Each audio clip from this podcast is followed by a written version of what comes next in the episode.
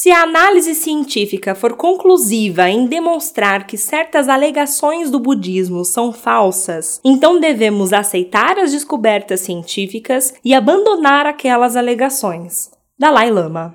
It's science time!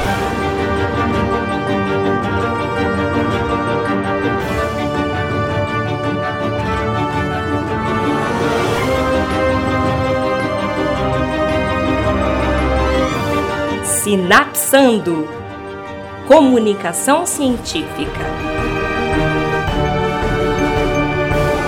Yeah, Mr. White! Yes, science! Sejam todos muito bem-vindos ao Sinapsando, um programa de divulgação científica produzido em parceria com a UEL FM. Eu sou André Bach, cientista, professor e divulgador científico. O que é o Sinapsando? O Sinapsando é um programa destinado a comunicar ciência a você, querido ouvinte. Este é o terceiro episódio da nossa primeira temporada do programa. Se você perdeu o primeiro e o segundo episódio, fique tranquilo, você pode ouvir esses episódios no meu blog, sinapsando.wordpress.com. Sinapsando com y.wordpress.com e lá você pode ouvir os programas na íntegra. Esse e outros programas também, como a coluna Obituário, que a gente tem gravado junto ao programa Trem das 11 aqui na rádio, e outras participações em outros podcasts, como o SciCast e o Meia Lua Cast. Outra forma de você ouvir esse programa é baixando o aplicativo Google Podcasts na loja de aplicativos do seu celular ou usar o agregador da sua preferência. Lá você busca pelo podcast Sinapsando. Falando em aplicativo, se você gosta de ouvir a rádio UFM, mas nem sempre tem um aparelho de rádio por perto, você também pode baixar gratuitamente o aplicativo da rádio no seu celular. Basta buscar por Rádio UFM na sua loja de aplicativos. Quem já ouve o Sinapsando já sabe, eu conto aqui no meu laboratório de divulgação científica com a ajuda de um computador especialmente programado para esse programa. Computador, qual é o tema do programa de hoje? Olá, André. Olá, ouvintes. O tema de hoje é ciência, pseudociência e conhecimento não científico. Nossa, até eu fiquei confuso agora. É, assim que possível eu vou melhorar o seu processador e sua memória RAM. Não precisa. Odeio cirurgia. Talvez exista uma terapia alternativa. Mas é exatamente esse o tema de hoje, computador. Estamos diante de uma infinidade de informações que chegam até nós por meio da internet, jornais, programas de TV, propagandas e os famigerados grupos de WhatsApp. Mas será que tudo isso é ciência? Certamente não. Mesmo porque nem todo conhecimento importante do mundo precisa ser um conhecimento científico. Mas a gente precisa aprender a diferenciar essas duas coisas para não cairmos na armadilha de algo que realmente é preocupante: a pseudociência. Em muitos casos, a propagação da pseudociência acontece devido à nossa falta de informação. Em outros casos, acontece devido à nossa identificação e apego a certos pressupostos. E claro, boa parte das vezes isso decorre simplesmente de picaretagem. Para trabalhar esse tema, eu recorri ao psicólogo e neurocientista Altair de Souza, que atua em projetos na USP e na Unifesp e é apresentador do podcast Naru Rodô, que inclusive eu citei lá no nosso primeiro episódio, como sendo uma excelente fonte de divulgação científica. Como esse é um tema complexo, a gente vai bater um papo um pouquinho mais longo do que as conversas que a gente costuma gravar por aqui. Computador, inicie a transmissão com o Altair. Iniciando transmissão.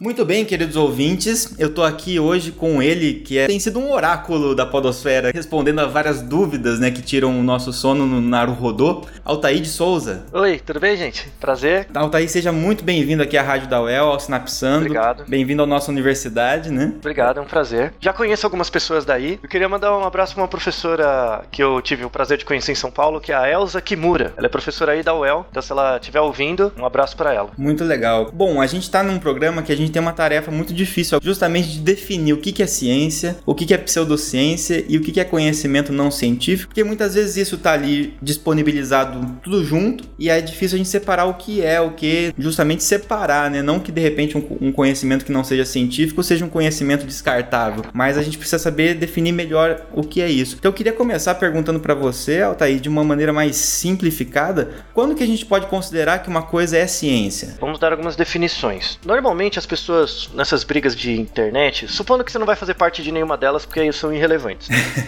elas pensam assim que ou as coisas são científicas ou elas são pseudociência. Essa é uma falsa dicotomia. Isso é uma falácia por falsa dicotomia. Tá? Não, não existe essa dicotomia. Na verdade, você tem as afirmações científicas, as afirmações pseudocientíficas, de fato, mas você tem uma área intermediária que são as afirmações não científicas. Por isso que é muito bom deixar esses três âmbitos claros. Então, o que é ciência? Uma ciência é um corpo de estudos, é alguma área do conhecimento, em que as premissas que justificam a existência dessa área são premissas falseáveis. E o que é uma premissa falseável? É uma afirmação que você faz. Então, eu afirmo que tal coisa acontece. No momento que você afirma uma coisa, você tem subjacente o controle do erro sobre essa coisa. Certo. Vou dar um exemplo para ficar claro. Imagina que eu estou testando um remédio. O meu objetivo é saber se o remédio funciona. Então eu pego um grupo de pessoas que tomam remédio, outro grupo não toma. É um grupo controle. Uhum. Então, quando eu testo o efeito de um remédio, o que, que eu posso afirmar ao final do estudo? Eu posso afirmar, dependendo dos resultados, que o remédio funciona com uma certa margem de erro. Essa é uma afirmação científica. Por quê? Porque, à luz de novas evidências, esse erro que você mensurou hoje, ele pode ser diminuído, né? E aí a sua premissa fica mais forte, ou ele pode ser aumentado, e aí você tende a mudar a hipótese. Certo. Isso que é uma hipótese falseável. A ideia do cientista, isso é muito importante. O cientista ele nunca procura estar certo. Então, quando você escolhe ser cientista, né? Porque é uma escolha, não é algo que acontece do nada. né? Exatamente. É, eu sou um cientista, então foi uma escolha. Chegou algum dia na minha vida que eu tive que decidir passivamente ou não, mas hoje eu sou um cientista.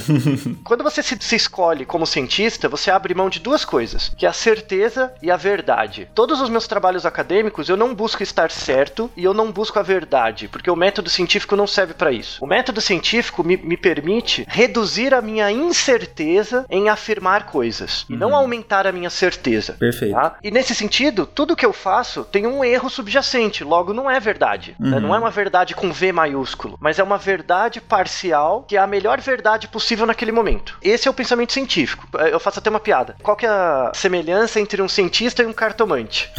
né? Os dois fazem palpite. Os dois dão palpites. Só que o cientista, ele sabe por quanto ele tá errando. O cartomante não. Então, por exemplo, eu posso chegar pra você, André, e falar assim: semana que vem você vai encontrar o amor da sua vida. Isso pode ser verdade? Pode ser que sim. Pode ser que seja verdade, não é? O problema é que eu, eu fazendo essa afirmação, sem te dar o grau de incerteza sobre essa afirmação, você, como alguém que está sendo exposto a isso, vai tomar isso como uma, uma pequena verdade. Então, ah, ele é o sabe, ele tem o suposto saber. Então, com certeza vai acontecer. E é aí que prolifera todo tipo de bobagem. Porque daí se acontece, por exemplo, justamente eu vou acabar espalhando essa informação, né? Eu falo, nossa, fulano de tal adivinhou exatamente que eu ia arrumar uma pessoa. E se não funciona, talvez eu fique quietinho e fale, não vou nem contar pros outros que eu fui numa cartomante, né? Ou pior que isso, você não lembra. A gente tem um viés de confirmação para lembrar, com maior probabilidade, as coisas que reafirmam aquilo que a gente acredita. Sim. E a gente tende a esquecer todas as centenas de vezes que as associações que a gente espera não aconteceram. Então, a ciência está circunscrita nisso, nessa lógica. O que que é pseudociência? Pseudociência são afirmações que são afirmações circulares, elas são baseadas em coisas que não se consegue falsear. É um raciocínio circular. Por exemplo, uma pseudociência é o horóscopo. Assim, esse horóscopo de jornal, ele é muito besta, assim, é-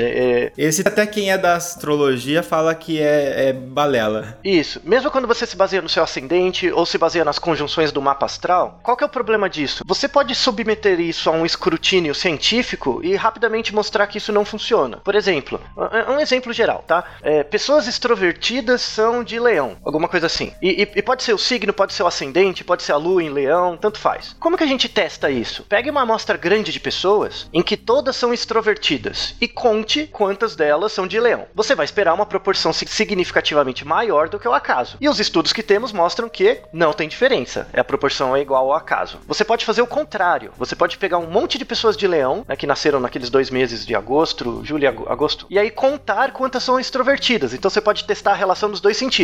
E nenhuma delas dá certo. Então, você ser de leão não agrega, não acrescenta nenhuma informação em reduzir a incerteza na predição do fato de você ser extrovertido ou não. tá? Mesmo porque isso é baseado, teoricamente, no posicionamento dos astros, né? E isso a gente já viu que esse posicionamento mudou já, inclusive. né? Exato, exato. Então, como que você rebate pensamentos pseudocientíficos? Com um experimento ou quando você descobre que o mecanismo explicativo do fenômeno, na verdade, ele não existe ou ele é derivado de uma outra variável. É muito mais fácil eu explicar a sua personalidade pela sua família, pelas suas características de nascimento e o que a sua vida fez com você, do que submeter ao regime dos astros. E o que até certo ponto, até mesmo fora de um pensamento científico, você usando bom senso já te conduz um pouco para isso, né? Exato. Então, aí entra uma coisa importante, a diferença dos raciocínios, né? Você tem dois tipos de raciocínio básico, que é o raciocínio indutivo e o dedutivo. Uhum. Tá? O raciocínio indutivo é o raciocínio científico. A ciência hoje, a ciência popperiana tal, ela trabalha por indução. O que, que é indução? Você, como pesquisador, deve ter passado por isso várias vezes. Você faz um experimento em qualquer área, com ratinho, com célula, com pessoas, tanto faz. Você faz um experimento e aí você está testando a diferença entre dois grupos. Você fez o experimento e você descobriu que existe uma diferença significativa, estatística, entre os grupos. Você guarda esse resultado. Depois você repete exatamente o mesmo experimento nas mesmas condições. Você faz tudo de novo. Você consegue garantir com 100%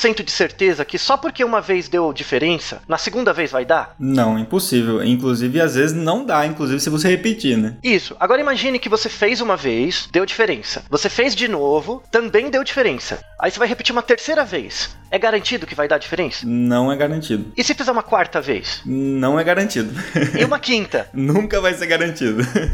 Exato. É, nunca vai ser garantido a certeza. Isso. Mas a, a, incerteza vai se reduzindo. Vai cada vez reduzindo, mas. Conforme você tem reprodutibilidade do resultado, o seu nível de incerteza em afirmar que existe diferença vai reduzindo. O que cai na, naquele conceito que você falou no começo de que a gente não está encontrando a verdade, né? Nem a certeza, Isso. mas está cada vez mais diminuindo a incerteza e diminuindo as inverdades, né? Exato, e administrando o erro. Então, o pensamento indutivo é o pensamento científico. Quanto mais mais você reproduz um resultado e testa e verifica e faz de novo, menos incerteza você tem. O que é o pensamento dedutivo? O dedutivo é um pensamento que você faz uma afirmação a priori, e essa afirmação a priori, se você assumir ela como verdade, aí dá certo. Aí todo, todo o resto encaixa. A lógica dedutiva, ela é muito comum, por exemplo, na matemática. A matemática, ela tem, em algumas fases, ela tem um pensamento dedutivo. Então, por exemplo, se vai para quem é, gosta de matemática, você tem as, as, as operações fundamentais, sabe? Uhum. As quatro operações Sim. fundamentais que na verdade são duas, né? Só soma e multiplicação da análise real. Mas você pega as operações da matemática, elas são axiomas. Suponha que os números operam, tem essas operações, tem número neutro, tem inverso. Essas regras básicas da matemática, você assume elas como verdadeiras e aí todas as outras decorrem dessas. Então, a matemática, nesse sentido que é engraçado, né? A, a ciência, é, ela trabalha por indução. É experimento, é teste, é reprodutibilidade. A matemática teórica, por exemplo, ela dá a mesma força para indução indução e para dedução. Então, na matemática, você pode testar coisas por indução ou por dedução e dar na mesma. Uhum. Na ciência, não. É só por indução.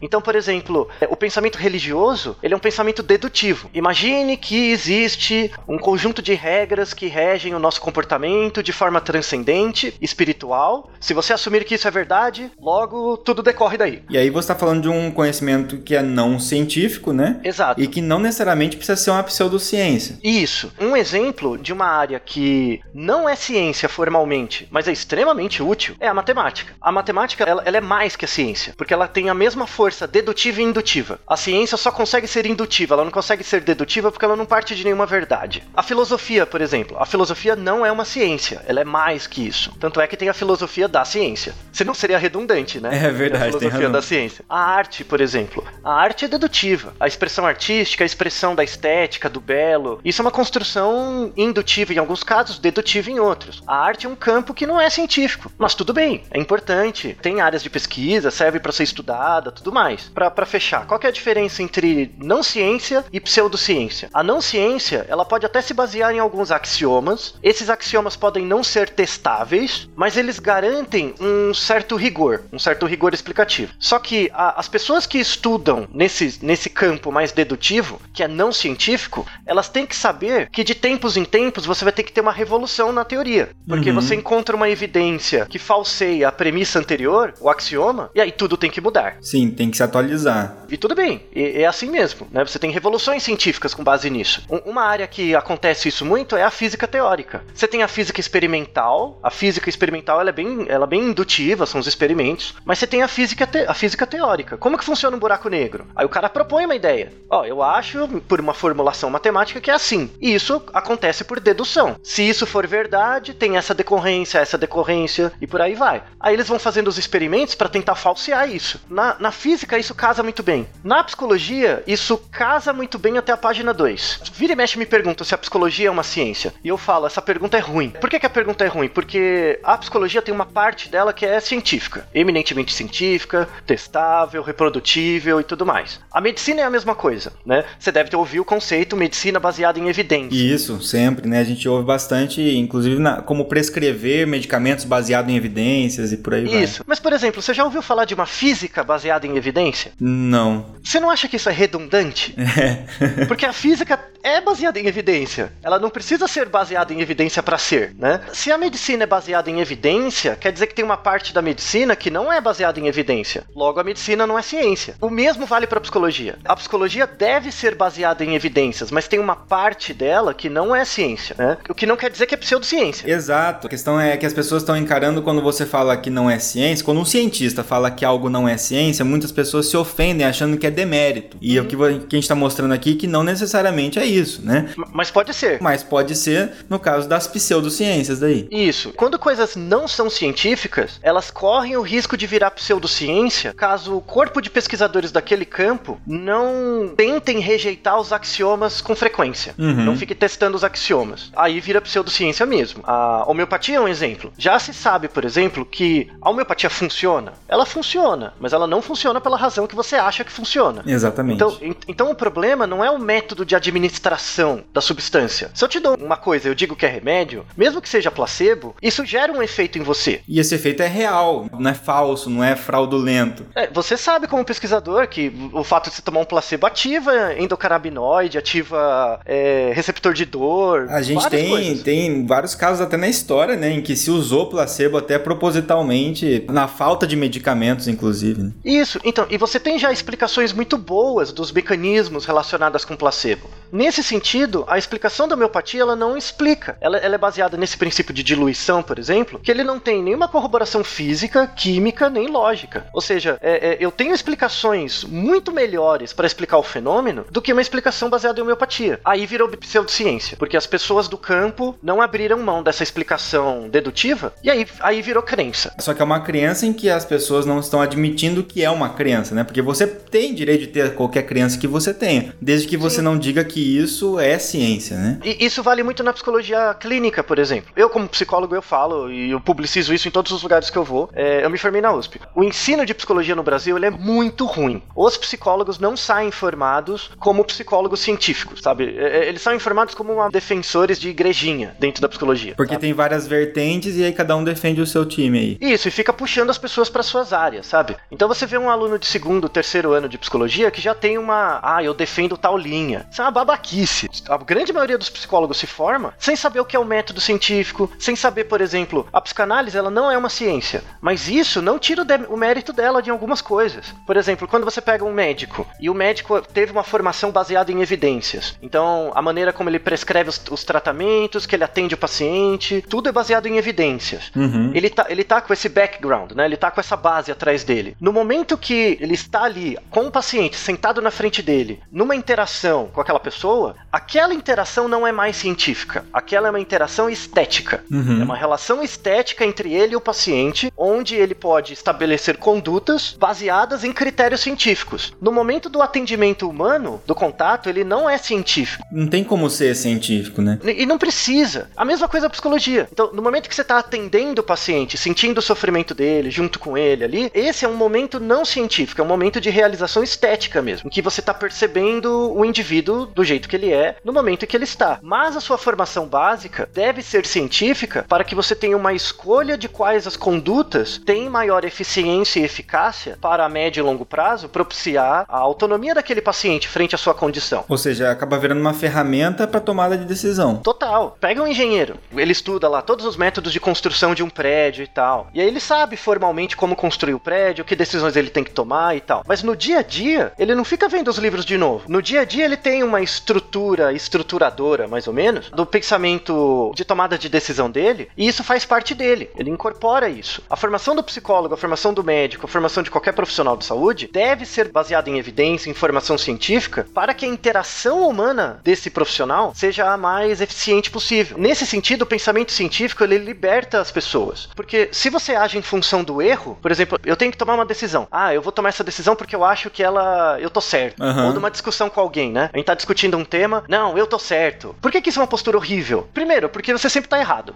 É, é, exatamente. E se você, numa discussão com alguém, você fala, não, eu acho isso porque eu tô certo e é isso aí. Você ganha uma responsabilidade que você não dá conta. Você pode ficar intolerante também, né? É, você fica muito preso. a- a- as pessoas têm um problema muito grave de serem atacadas. Isso. E, e quando elas têm que abrir mão, por exemplo, do- de algo que elas acreditam que é o certo, alguma coisa assim, muitas vezes a gente, né, passa por isso, a gente não quer abrir mão disso porque senão a gente Claro. sente que a gente fracassou naquilo que a gente tá falando, ou alguma coisa assim, e não Isso. é. Pode ter até um pouco de vaidade nisso, né, de orgulho. Sim, e gera uma certa despersonalização mesmo, né? Ah, eu me defino sendo alguém que acredita nisso. E agora, o que, que eu faço comigo mesmo? Uhum. É, é um mecanismo mesmo de defesa do indivíduo que é importante, né? Adaptativo. Mas se você, ao invés de pensar assim, ao invés de pensar que você está certo, você pensar o quão errado você está em cada afirmação que você faz, isso te posiciona com muito mais autonomia. Por quê? Ah, eu vou tomar tal decisão, mas eu tenho tanto de erro com essa decisão. Pode ser que ela dê certo, então tá bom. Pode ser que ela dê errado, mas eu já tenho o controle do erro. Até se frustrar menos, né? E isso, se preparar melhor. Você tem controle do quando você quer arriscar mais ou menos. E nisso do limite é um exercício de liberdade individual. Você tem uma liberdade individual quando isso acontece, quando você tem controle sobre isso, quando você pensa cientificamente. Perfeito. Realmente era o que a gente precisava definir aqui. E eu queria compartilhar com você algumas frases que eu ouço com frequência que se encaixam nessas essas colocações que você fez. Eu queria ver se você co- concorda com essas frases ou não, né? É. Uma coisa que eu ouço com frequência. Você fica citando ciência em tudo. Ciência é como se fosse uma religião pra você e você é um fanático. Às vezes eu posso ouvir isso. Qual a diferença entre uma religião? Então a gente acabou de mostrar isso, né? Você acha que ciência é semelhante à religião? Não, exatamente por isso, porque você faz uma administração do erro, né? Por exemplo, no, no pensamento religioso, quando você faz um comportamento que você sabe que é errado, você tem que pedir desculpa, né? Porque você já sabe o que é certo e o que é errado antes. né? É, e, e é uma regra dedutiva que é fechada, né? Muito bom. Outra frase que eu ouço muito, quando eu interrompo alguma discussão em que estão falando, por exemplo, outro dia estavam falando de aquele colar do âmbar do Báltico, não sei se já viu umas pedrinhas sim. ali e tal, e, e que teria efeito anti-inflamatório e tudo mais, e quando eu fui buscar os artigos eu só encontrei dois. Um que falava que a criança podia se asfixiar com as bolinhas, e a outra que podia criar a bactéria estafilococcus na, na, na bolinha e contaminar a criança. Falei, então tem evidência científica de que acontece algo, mas não o que a gente acha que acontece, né? E, e aí quando, quando eu falo, refutei, uma vez eu ouvia com frequência essa, essa frase, né? Tinha que ser o cético. A sociedade ocidental ainda não sabe explicar esses fenômenos. O que, que você acha disso? É uma ótima justificativa, não é? A sociedade ocidental não sabe explicar isso. Porque parece uma coisa mágica, né? Do Uhum. mesmo jeito que a explicação mágica que o indivíduo dá pro fenômeno. Então, ah, eu uso o colar de âmbar porque ele tem poderes de concentrar energias cósmicas, né? Isso é uma explicação mágica. Aí você dá uma explicação alternativa e fala, ah, mas é que você não acredita. Isso também é uma explicação mágica. Aham. né? Então você tá contrapondo argumentos do mesmo nível. Ou Sim, seja, sim. não faz nenhum sentido. A mesma coisa vale para a questão de ser, ah, isso aqui é algo milenar, né? 5 mil anos as pessoas faziam isso. Quer dizer, não que não tenha validade e a gente aproveita muitos conhecimentos que foram evoluindo desde aquela época, mas o mundo antes não era melhor do que o mundo hoje, né? Não, não era. E, e, se você for pe- pensar pela antiguidade, as pessoas mal e mal sabem matemática hoje. Ela tem cent- milhares de anos também. E- e as pessoas morriam muito mais novas, né? Pois é, de coisas muito mais tratáveis, mais simples, né? E isso é uma coisa muito interessante. Eu queria aproveitar e deixar duas recomendações para quem tiver interesse. Uma é um livro, um, um livro do Yuval Harari, que chama Sapiens, Sapiens tá super em alta, né? Tanto o Sapiens como o Homo Deus, né? O Homo Deus, que é a continuação. É um livro muito legal, quem não teve a oportunidade de ler, leia. E o outro é um vídeo, é um programa, um show é, da Netflix que acabou de lançar, que chama Miracle, Milagre. Hum, legal. né? Que é com. Ele, é psicólogo de formação e ele é mentalista. Assim, eu, eu nem vou falar nada, só assista. Legal, legal. É, que chama Darren Brown, o nome dele. Mas se for colocar Miracle, você acha. E inclusive, o interessante dele é que ele discrimina o que, que é mágica e o que, que é truque. Mágica é quando você vai no mágico, ele faz um show, só que ele não te fala o segredo. Aí É. pra você foi mágico, né? Isso, é, você sai com aquela nossa, ele é, tem poderes e tal, né? O truque não. O truque é assim: é, é, ele chega no começo do show e fala: Ó, o que eu vou fazer são todos truques. tá? Então, fica de boa, se expõe ao truque, depois eu vou explicar como funciona. E ele explica todos, dá referência, mostra, lê tal coisa, estuda tal pessoa. E é truque, é, é coisa de psicólogo, tá? Não, não, não, não tem nada de mágico para além disso. A- assista que você, você vai perceber que a gente tem muito menos controle sobre o que acontece dentro de nós mesmos do que a gente acha que tem. E aí que o pensamento não científico mora, né? Isso, e aí que a pseudociência se aproveita, entre aspas, pra conseguir, inclusive, fazer muitas vezes mais sucesso que a ciência, né? Porque ela é mais catchy, né? Ela é mais fácil de pegar, ela é mais emocionalmente ativa. Porque ela te dá pequenas verdades que completam as suas incertezas, que são inerentes a você. Ela dá respostas mais diretas, né? Mais convincentes, enquanto a ciência tem que, tem que pensar muito antes de afirmar algo, Isso. né? É, pensar cientificamente dói, sabe? Mas, mas dói física, dói a cabeça, sabe? É mesmo. Mas você se acostuma. É igual fazer exercício. Uma vez que você começa a fazer exercício, dói no começo, mas você se habitua, né? E depois, como você falou, ao contrário do que muitas pessoas falam, né, que uma pessoa que é muito voltada para a ciência às vezes fica né, se questionando de tudo, é, as pessoas acham que isso é uma cabeça fechada, que não está aberto a tratamentos alternativos, não está aberto, mas na verdade o que você está fazendo justamente é ganhando essa liberdade individual que você citou, né? Exato. E- esse é o raciocínio. Se você conseguir exercitar isso, você vai ser uma pessoa muito mais de boa com os outros. Perfeito. Sabe? Que, que você vai, fa- vai falar pros outros, falar, ó, isso aí não faz sentido. Acho que a explicação melhor é essa. Ah, mas você é um cético. Fala, tá bom. Tá, tá O que, eu posso fazer, né? É, tá bom. Mas a ideia é que isso seja disseminado, né? Pra que mais pessoas, pelo menos, consigam dar os palpites. Legal, sensacional. Altair, muito obrigado pela sua participação. Acho Foi que era realmente a pessoa ideal para poder falar isso com a gente. Obrigado, Foi um viu? prazer. Precisando de alguma coisa, estamos aí.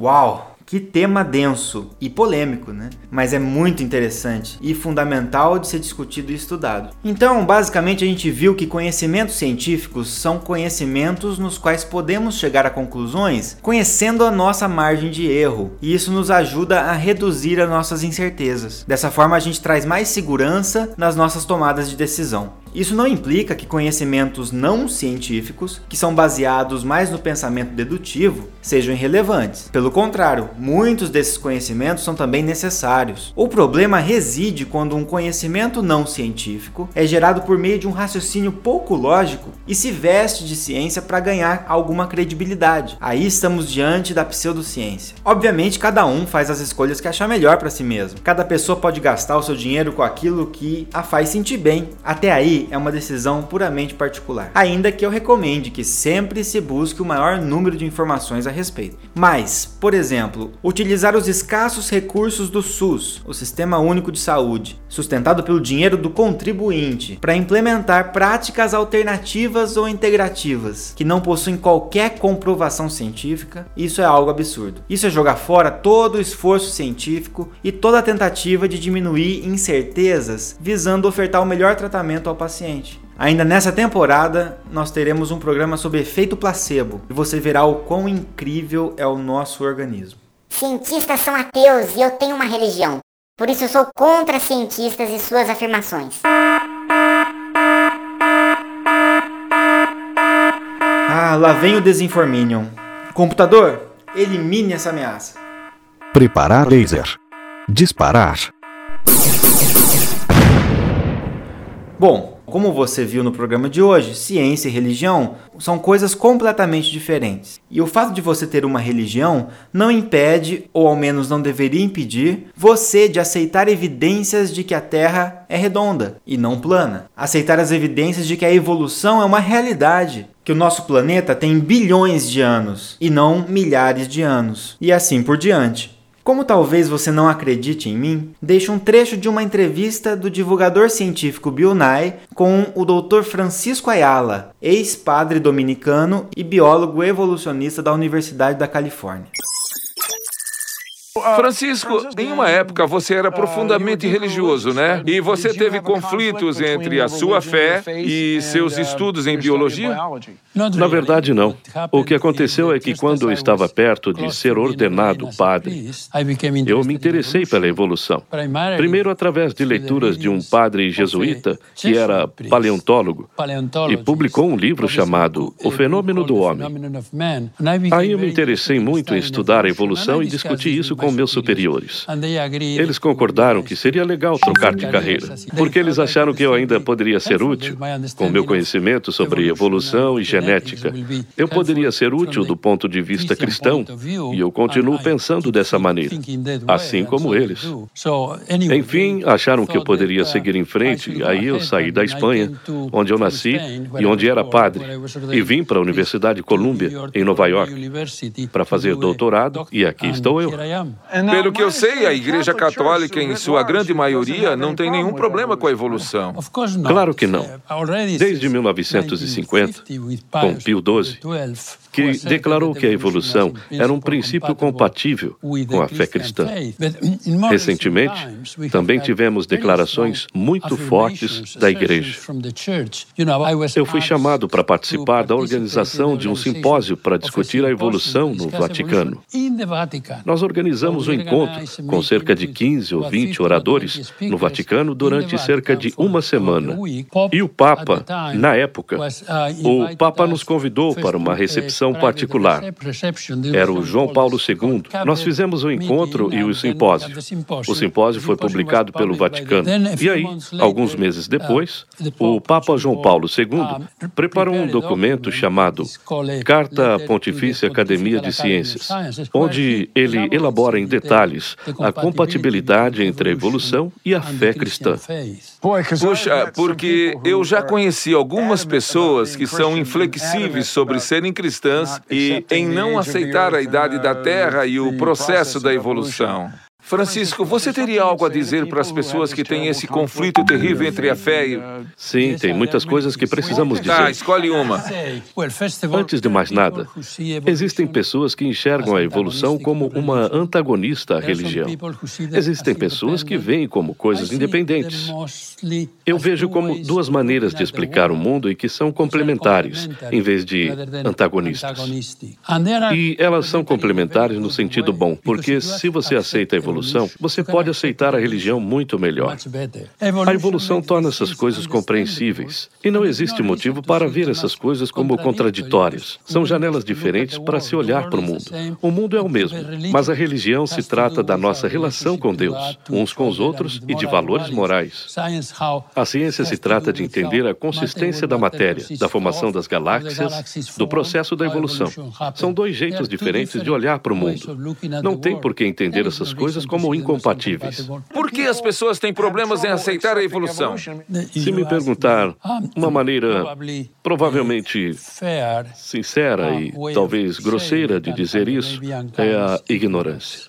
É a interpretação literal da Bíblia, no caso dos cristãos. Mas você não pode interpretar a Bíblia literalmente, porque o primeiro capítulo do livro de Gênesis, que é o primeiro livro da Bíblia, é incompatível com o segundo capítulo do livro de Gênesis. No capítulo 1, Deus cria o ser humano no sexto dia depois de ter criado todas as outras coisas. No capítulo 2, Deus cria primeiro um homem, um macho, e depois cria todo o resto. Só no fim, ele põe o homem para dormir, tira uma costela e cria uma mulher. Então, os dois capítulos são incompatíveis. Se você entender como descrições literais do que aconteceu são incompatíveis. Então a evolução chega para nos dar uma visão de mundo mais compatível sobre sermos criaturas de Deus. Claro!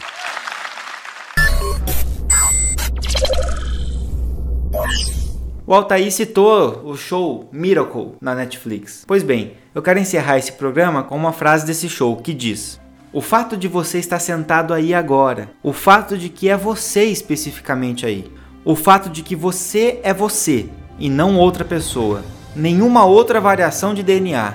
Qual é a chance de você existir? O que isso significa? Um dos 12 trilhões de espermatozoides com metade de você se chocou com um dos milhares de óvulos com a outra metade de você. E isso são só os seus pais gerando você. E tiveram que ser especificamente os seus avós gerando os seus pais que geraram você. Multiplique então essas probabilidades por cada geração de humanos ou humanoides. Você está, sem dúvida, em uma das pontas da sua cadeia ancestral, perfeita e ininterrupta, que começa com você e vai até o primeiro organismo unicelular, bilhões de anos atrás. Isso é um milagre. Você é o milagre. Uma ótima e científica semana para você e te vejo no próximo Sinapsando. Bug bug bye bye.